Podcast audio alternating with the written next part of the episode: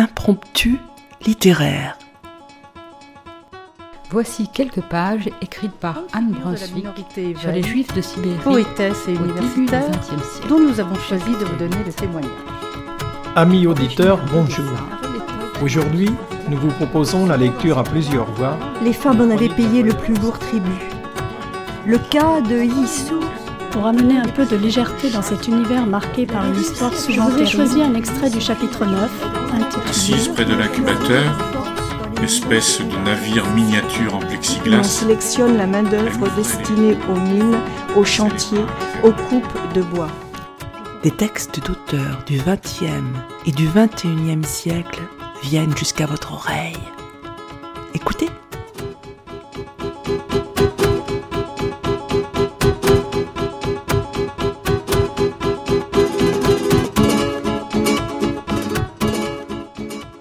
Amis auditeurs, bonjour. Nous vous proposons aujourd'hui la lecture d'extraits de textes choisis et présentés par Mohamed Aïssaoui pour la collection Mercure de France intitulée Le goût d'Alger.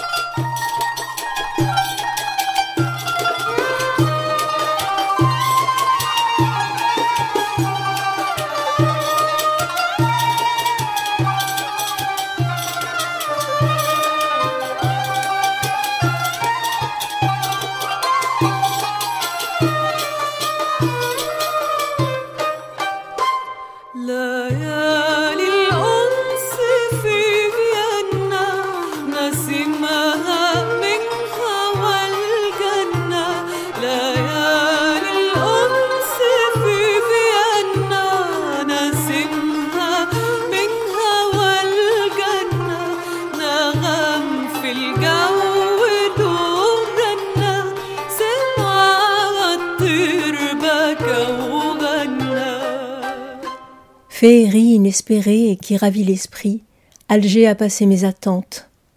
Quelle est jolie la ville de neige sous l'éblouissante lumière. Maupassant décrit Alger avec fougue. Lumière, couleur, parfum, paysage. Alger a en effet tout pour plaire. Les plus grands écrivains, Monterland, Dumas, Camus, lui ont dédié des pages inspirées et elle a servi de muse aux peintres les plus illustres. De la Croix, Picasso. La beauté de la ville parle aux étrangers qui la découvrent avec des yeux émerveillés. Mais la ville a parfois un goût amer, une face sombre. Les artistes algériens Rachid Boujedra, Boalem Sansal, Yasmina Khazara, Maïs décrivent une ville malade de son histoire et de la folie meurtrière des hommes. Balade dans une ville qui fut tour à tour carthaginoise, romaine, ottomane, espagnole, française, musulmane et arabe, et qui aujourd'hui continue de fasciner.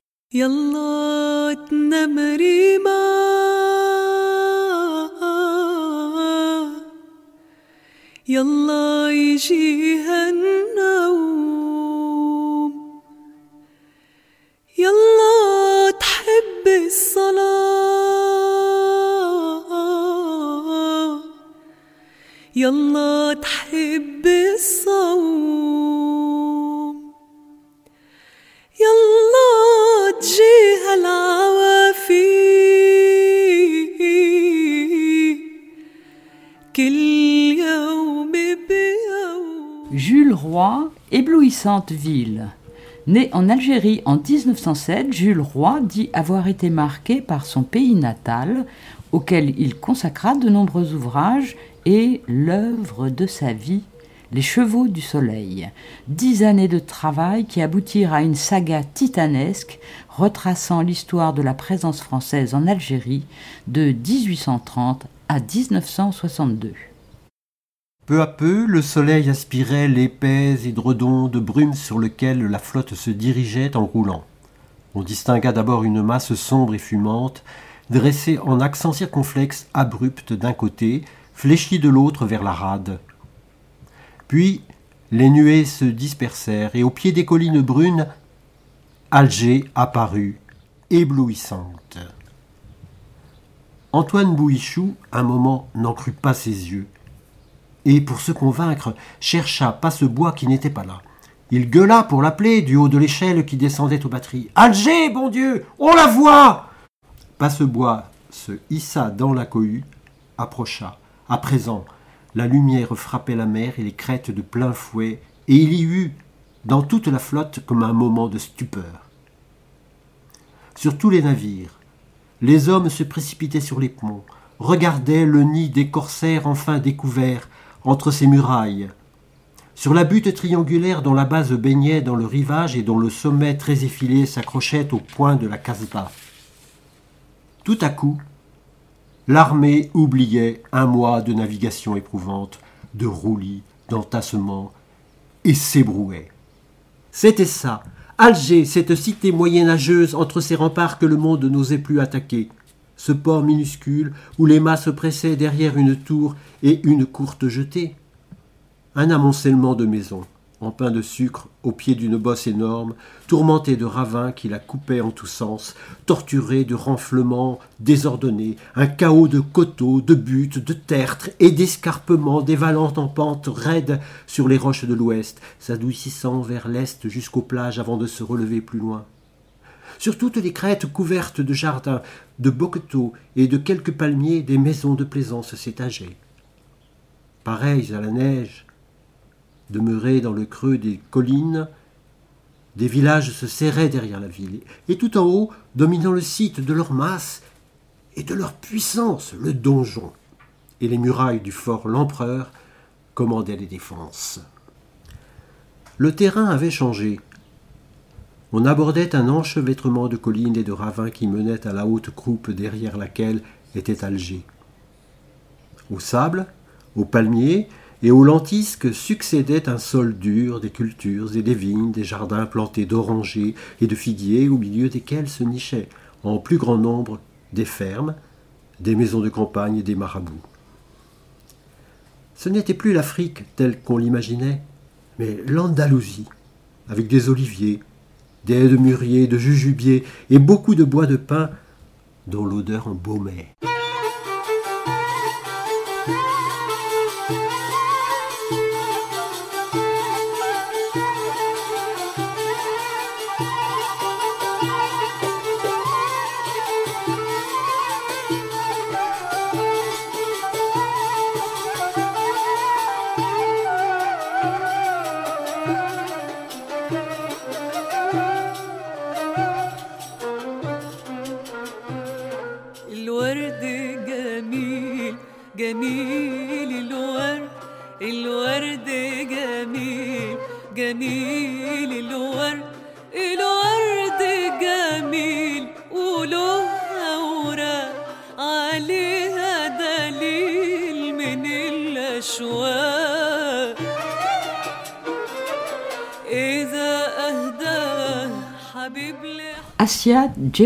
Ce qu'a vu Delacroix. Élu à l'Académie française, Assia Djebar est l'un des plus forts symboles de ce que l'on a nommé la littérature maghrébine d'expression française. Elle a été la première femme issue du Maghreb à être admise à l'école normale supérieure en 1955. Née à Cherchel en 1936, elle est l'auteur d'une œuvre importante marquée par un engagement de toujours pour la liberté. Elle a obtenu le Grand Prix de la paix allemand et a enseigné la francophonie à l'Université de New York. Ce qu'a vu Delacroix, extrait des femmes d'Alger dans leur appartement. Le 25 juin 1832, Delacroix débarque à Alger pour une courte escale. Il vient de séjourner durant un mois au Maroc, immergé dans un univers d'une extrême richesse visuelle. Splendeur des costumes, furia des fantasias, faste d'une cour royale, pittoresque de noces juives ou de musiciens de rue, noblesse de félins royaux, lions, tigres, etc. Cet Orient si proche et dont il est le contemporain s'offre à lui dans une totale et excessive nouveauté. À Alger, Delacroix ne séjournera que trois jours. Ce bref passage dans une capitale récemment conquise l'oriente. grâce à un heureux concours de circonstances, vers un monde auquel il était demeuré étranger lors de son périple marocain. Pour la première fois, il pénètre dans un univers réservé, celui des femmes algériennes. Le monde qu'il a découvert au Maroc et que ses croquis fixent est essentiellement masculin et guerrier, viril en un mot. C'est offert à ses yeux le permanent spectacle d'une extériorité tout en faste, bruit, cavalcade et mouvements rapides. Mais passant du Maroc à l'Algérie, Delacroix franchit en même temps une subtile frontière qui va inverser tous les signes et être à l'origine de ce que la postérité retiendra de ce singulier voyage en Orient. L'aventure est connue. L'ingénieur en chef du port d'Alger, M. Poirel, amateur de peinture, a dans ses services un chauche, ancien patron de barque de course, un Reiss d'avant 1830 qui consent, après de longues discussions, à laisser de la croix pénétrer dans sa propre maison. Un ami de l'ami, Cournot, nous rapporte les détails de l'intrusion. La maison se trouvait dans l'ex-rue du Ken. De la Croix, accompagné du mari et sans doute de Poirel, traverse un couloir obscur au bout duquel s'ouvre, inattendu et baignant dans une lumière presque irréelle, le harem proprement dit. Là, des femmes et des enfants l'attendent, au milieu d'un amas de soie et d'or. L'épouse de l'ancien Raïs, jeune et jolie, est assise devant un narguilé. De la Croix, rapporte Poirel à Cournot, qui nous l'écrit, était comme enivré du spectacle qu'il avait sous ses yeux. Entré en conversation par l'intermédiaire du mari improvisé interprète, il veut tout savoir de cette vie nouvelle et mystérieuse pour lui. Sur les multiples croquis qu'il entreprend, attitudes diverses de femmes assises, il inscrit ce qui lui paraît le plus important, à ne pas oublier la précision des couleurs. Noire ligne d'or, violet laqué, rouge d'Inde foncé, etc et avec les détails des costumes, rapports multiples et étranges qui déroutent ses yeux. Dans ces brèves annotations graphiques ou scripturaires, il y a comme une fébrilité de la main, une ivresse du regard, instant fugitif d'une révélation évanescente se tenant sur cette mouvante frontière où se côtoient rêve et réalité. La vision complètement nouvelle a été perçue image pure. Et comme si cet éclat trop neuf devait embrouiller la réalité, Delacroix se force à noter sur ses croquis chaque nom et prénom de femme. Aquarelles armoriées au nom de Beya, Mouni et Zohra Ben Sultan, Zohra et Tarboriji, corps crayonnés sortant de l'anonymat de l'exotisme. Cette abondance de couleurs rares, ces noms aux sonorités nouvelles, est-ce cela qui trouble et exalte le peintre? Est-ce cela qui lui fait écrire C'est beau C'est comme au temps d'Homère. Là, dans cette visite de quelques heures à des femmes recluses, quel choc Ou tout au moins quelle vague trouble a saisi le peintre. Ce cœur de harem entr'ouvert est-il vraiment tel qu'il le voit?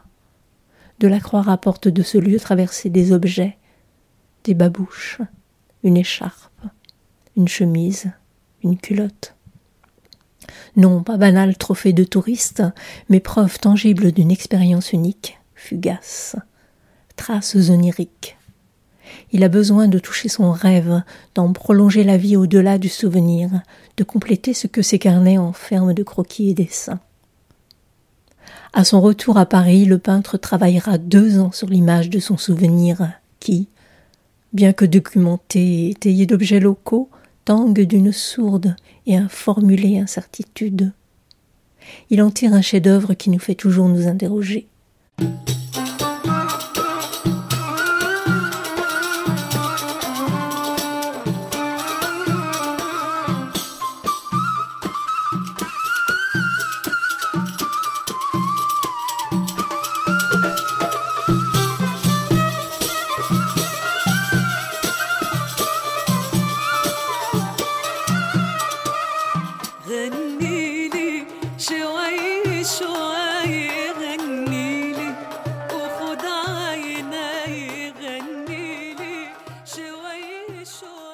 Henri de Monterland, Un paradis. L'auteur des Bestiaires a passé près de quatre ans à Alger, de 1928 à 1931.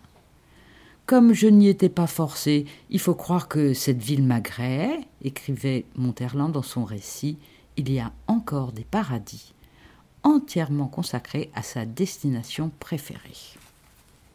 Il y a encore des paradis, extrait des images d'Alger par Henri de Monterland.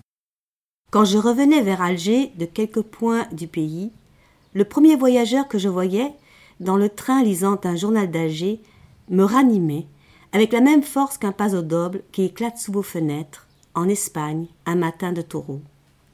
J'ai habité, en un ou divers séjours, cinq mois à Tunis, quatre à cinq mois à Fès, quatre mois à Marseille, quatre mois à Tanger, plusieurs semaines à Oran, à Jerez de la Frontera, à Madrid, à Barcelone, à Milan. Qu'ai-je écrit sur ces villes? Peu ou rien. Tandis que les pages qui suivent sont peut-être la dixième partie de ce que j'ai écrit, non publié, ou à écrire sur Alger. Il y a là un petit fait qui en dit plus qu'aucune digression. Cette sensibilité de réaction à l'égard d'Alger a pu s'user un peu par l'accoutumance. Le feu couvre toujours là-dessous. De même que mon amour pour Alger a débarrassé le public d'une demi-douzaine de livres de moi que je n'ai pas écrits parce qu'Alger m'invitait à jouir de la vie au lieu de scribouiller, de même Alger m'interdit, aujourd'hui encore, certains voyages qu'il me serait utile de faire. Je prépare Rome, la vieille Castille ou la Grèce, et puis au dernier moment je plante tout là et cingle vers Alger. Un mien serviteur algérois venant de voir dans un cinéma de Paris une actualité prise à Alger me disait Si j'ai pas crié, je sais pas comment j'ai fait. Moi aussi, je ne vois pas aujourd'hui une photographie d'Alger sans un étrange attendrissement du cœur que je croyais qu'on ne pouvait avoir que pour les êtres. Et si Tanger, à la gorge bleuâtre, garde pour moi quelque puissance d'émotion, d'avoir été le premier lieu où je posais le pied sur la terre d'Hespéris, je ne vois jamais se rapprocher du paquebot Alger couronné de sa casbah blanche, comme une montagne de sa neige éternelle, sans avoir un bondissement semblable à celui de ce condottière qui, passant sous la porte de la ville qu'il venait de soumettre, se pencha de son cheval et la baisa. Stendhal se voulait citoyen milanais. Jusqu'à nouvel ordre. Mais enfin, voilà six ans que cela dure, je me tiens pour citoyen algérois.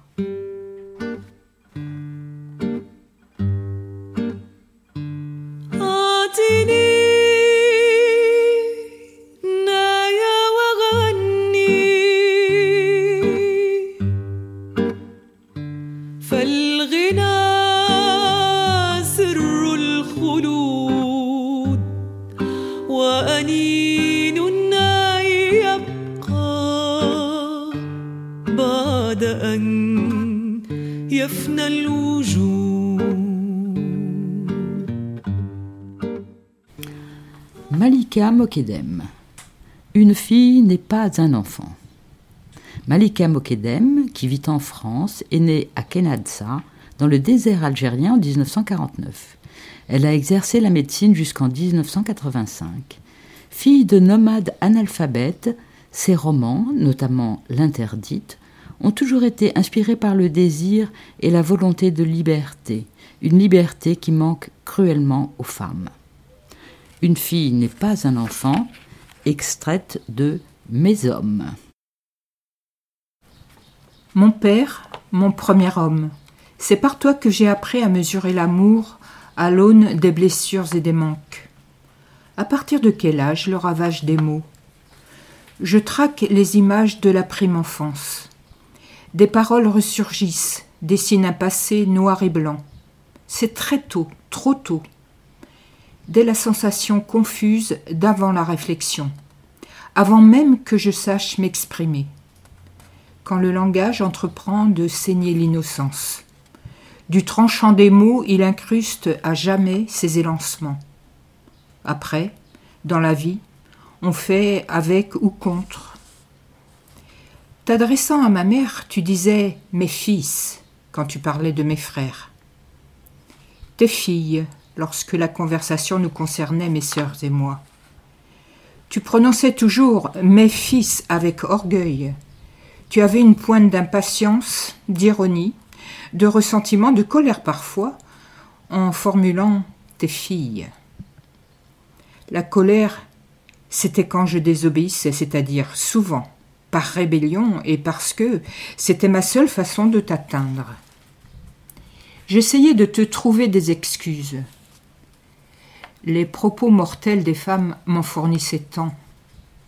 Quand l'une d'elles posait à une autre cette question obsédante Combien d'enfants as-tu? J'ai souvent entendu cette réponse, par exemple Trois.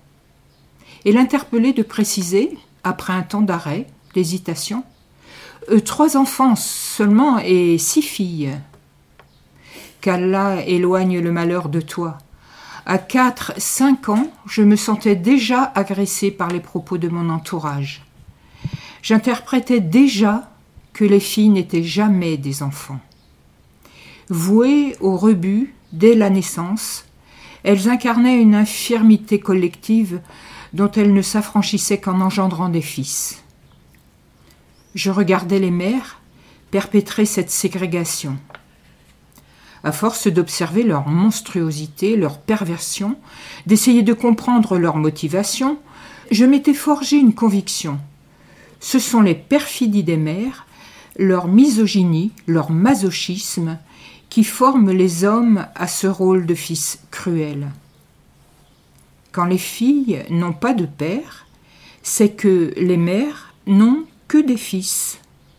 C'est qu'elles-mêmes n'ont jamais été des enfants. Qu'ont-elles fait de la rébellion Les hommes font des guerres, c'est contre elles-mêmes que les femmes tournent leurs armes comme si elles ne s'étaient jamais remises du pouvoir d'enfanter. Elles m'ont enlevé à jamais le désir d'être mère. J'ai mis du temps à le comprendre.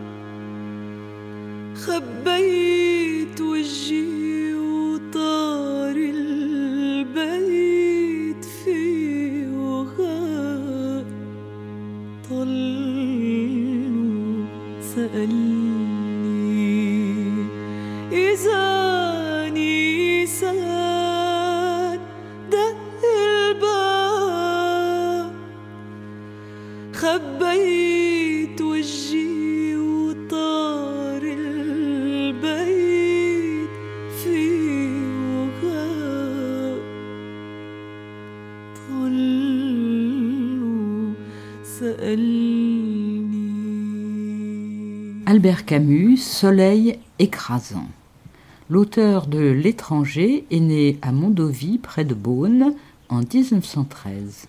Prix Nobel de littérature en 1957, il meurt trois ans après.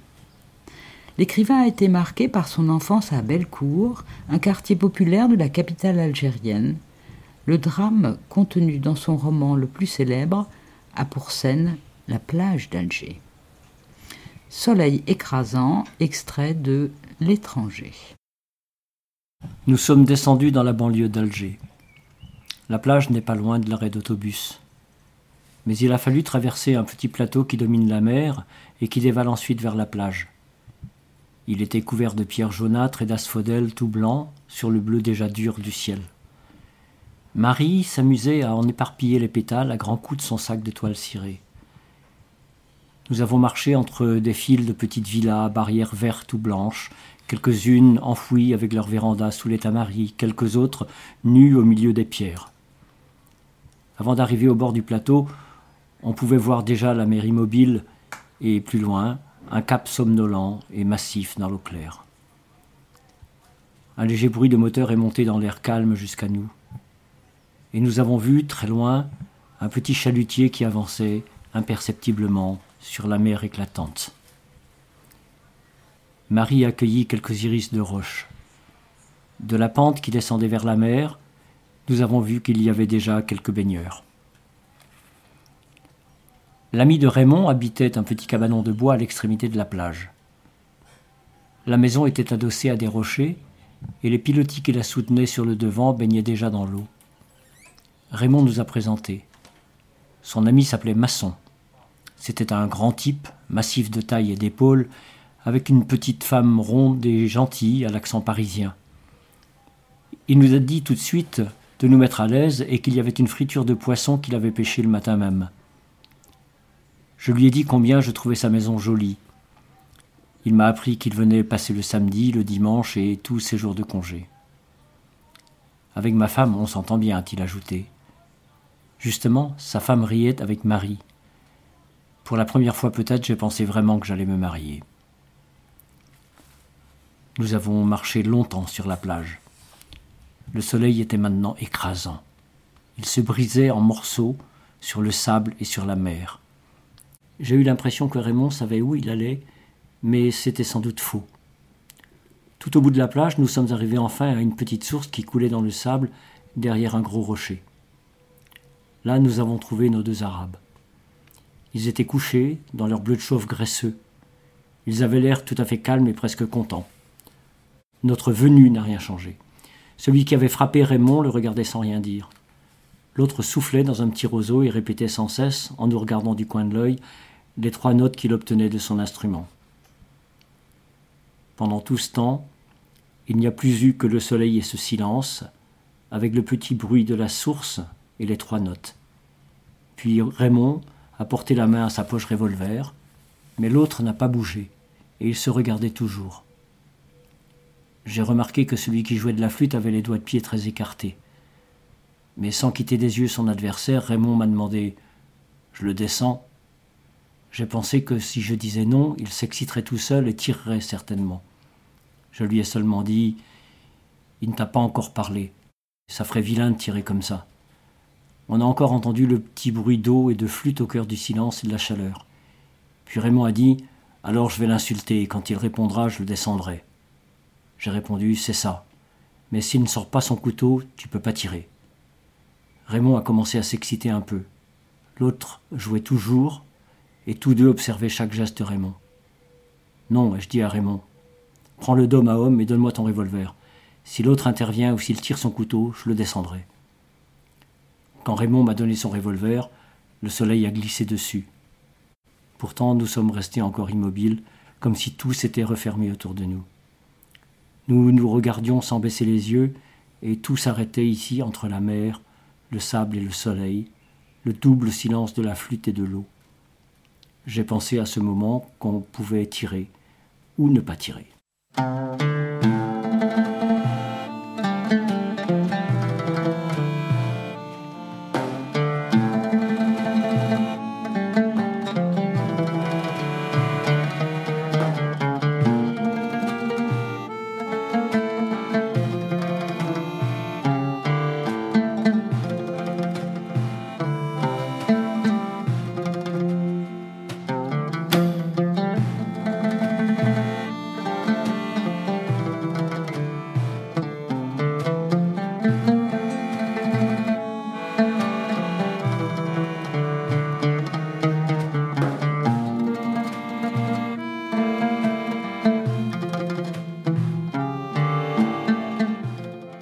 Mourad Mazouz, couscous pour huit personnes. Mourad Mazouz, né en Algérie, a quitté son pays natal à l'âge de 18 ans, mais il a gardé de l'Afrique du Nord le goût de la cuisine voluptueuse et parfumée qu'il transmet aujourd'hui à travers ses restaurants, notamment le 404 à Paris, Momo à Londres, et à travers ses livres de recettes qui contiennent toujours de délicieuses images et de beaux textes. Couscous pour 8 personnes, extrait de La cuisine de Momo. Recette traditionnelle. Pour 8 personnes, 500 g de couscous, 50 centilitres d'eau pour la première étape, une cuillerée à café de sel, 30 centilitres d'eau à répartir en trois étapes, 80 g de beurre coupé en petits dés. Pour les couscous salés, une demi-cuillerée à café de sel fin, une demi-cuillerée à café de poivre blanc du moulin, une demi-cuillerée à café de curcuma. Versez le couscous sec dans un grand plat creux. Arrosez-le de 50 centilitres d'eau froide salée. Remuez et laissez reposer une heure en remuant de temps en temps. Cette opération réhydrate la graine. Au moins 1h15 avant de servir le couscous, versez-le dans la passoire d'un couscoussier sans le tasser. Ajustez la passoire sur la partie basse du couscoussier qui contient le bouillon. Attendez que la vapeur traverse le couscous et faites cuire 15 minutes à partir de ce moment.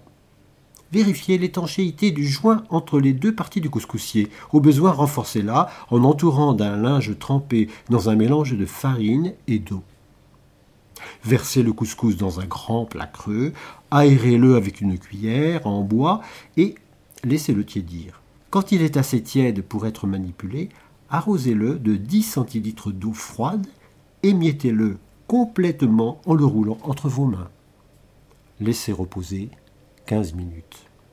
Répétez l'opération décrite dans le troisième paragraphe, faites-le cuire encore 10 minutes à la vapeur, répétez l'opération décrite dans le troisième paragraphe, et tout en aérant et en enroulant les grains, uniquement pour les recettes salées, ajoutez sel, poivre et curcuma pour la couleur.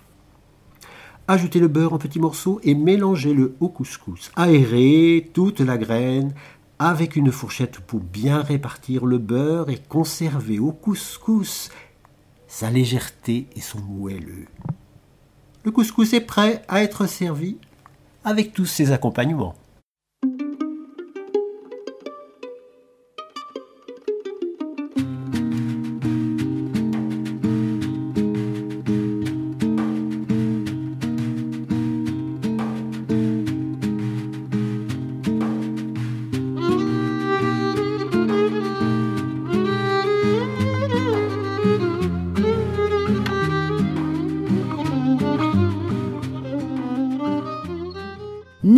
Bouraoui, un thé amer. La jeune romancière, née en 1967 à Rennes, de père algérien et de mère française, a démarré sa carrière littéraire avec ce titre fort, La Voyeuse interdite, paru en 1991, qui comptait les interrogations, les souffrances et la quête d'évasion, mentale au moins, d'une adolescente qui regarde la vie de sa fenêtre à Alger. Un thé amer de Nina Bouraoui, extrait de La Voyeuse interdite. Après s'être purgés dans le champ jaune du passé, les monstres retrouvent la réalité avec une étonnante facilité. Tante K essuie son visage avec une serviette en papier. Quelques peluches restent accrochées à sa peau vérolée. Ma mère s'empare de la théière, elle verse le liquide brûlant dans un verre au dessin multicolore. Une fois le verre rempli, elle ouvre le couvercle et transvase le liquide. Elle recommence sept fois l'opération. Ce nombre porte chance. Chance pourquoi au fait? Aucune goutte ne s'échappe des récipients, juste la vapeur qui rougit son visage décoloré par le passé. Tante K la regarde, souffle de plaisir devant les gâteaux gras, puis calme son palais avec deux grains de muscat. Ses cuisses volumineuses, occupant tout le canapé, obligent ma cousine à rester sur la coudoir. Rime sourit bêtement et semble préférer sa situation bancale à un pouf moelleux et aguichant, mais situé trop loin de sa mère. Le thé est servi, Tante K rajoute trois cuillerées de miel liquide et aspire bruyamment la menthe chaude en clignant des yeux.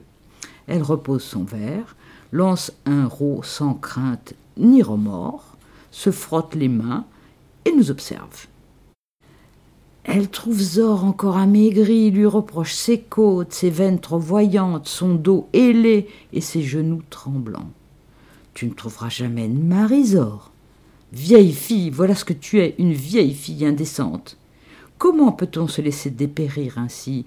Qui voudra de toi, ma pauvre enfant, avec tes yeux cerclés de noir et tes mains de squelette? Zor ne dit rien. Elle se contente de sourire, puis ferme son poing gauche pour cacher un anneau invisible, son alliance avec la mort. À mon tour. Les compliments jaillissent avec une habileté qui ne m'inspire pas confiance. Ils fusent de part et d'autre de la pièce, cognent contre les murs, rebondissent sur le canapé et roulent sous la langue de ma mère.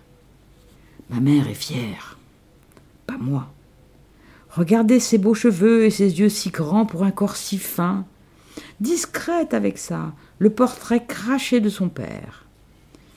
Je lui ressemble, c'est vrai. Toujours silencieuse, j'écoute, j'observe. Nous avons deux oreilles, deux yeux, mais une seule bouche. Voilà comment j'expliquais mon mutisme à ma grosse tante. Mon air triste, c'est de famille. Apparemment, chez moi, c'est un charme supplémentaire.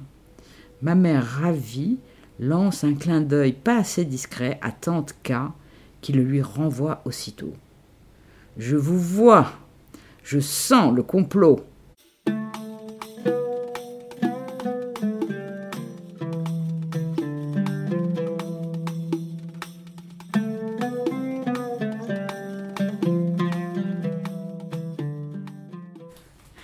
Albert Camus, Une rue épicée. L'auteur de L'étranger a vécu son enfance et son adolescence à Bellecour, un quartier populaire d'Alger. Il a relaté cette période extrêmement importante pour lui dans son roman posthume, Le premier homme, découvert au moment où il a trouvé la mort. Une rue épicée, extrait du premier homme. La rue Bab Azoun était une rue resserrée que des arcades sur les deux côtés, reposant sur d'énormes piliers carrés, rendaient encore plus étroite, laissant juste la place à la ligne de tramway desservie par une autre compagnie qui reliait ces quartiers aux quartiers les plus élevés de la ville. Les jours de chaleur, le ciel, d'un bleu épais, reposait comme un couvercle brûlant sur la rue, et l'ombre était fraîche sous les arcades. Les jours de pluie, la rue tout entière n'était qu'une profonde tranchée de pierre humide et luisante. Tout au long des arcades, les boutiques de commerçants se succédaient, marchands de tissus en gros, dont les façades étaient peintes de tons sombres et dont les piles de tissus clairs reluisaient doucement dans l'ombre. Épiceries, qui sentaient le girofle et le café, petites échoppes où des marchands arabes vendaient des pâtisseries ruisselantes d'huile et de miel, cafés obscurs et profonds où les percolateurs fusaient à cette heure-là. Tandis que le soir, éclairé de lampes crues, ils étaient remplis de bruit et de voix, tout un peuple d'hommes piétinant la sciure répandue sur le parquet et se pressant devant le comptoir chargé de verres remplis de liquide opalescent et de petites soucoupes pleines de lupins, d'anchois, de céleri coupés en morceaux, d'olives, de frites et de cacahuètes. Bazar pour touristes, enfin, où l'on vendait la hideuse verroterie orientale dans des vitrines plates encadrés par des tourniquets garnis de cartes postales et des foulards mauresques aux couleurs violentes.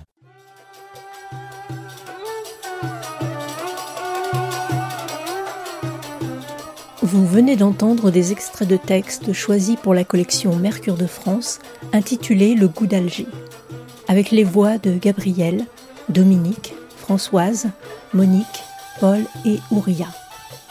Les musiques étaient extraites des albums de Dorsaf Hamdani, princesse du chant arabe, et Barbara Ferrus.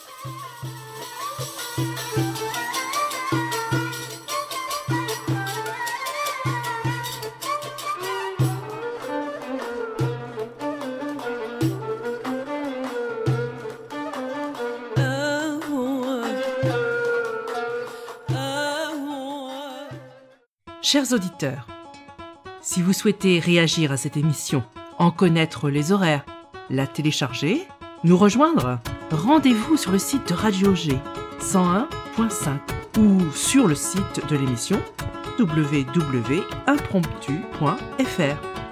Vous nous y retrouverez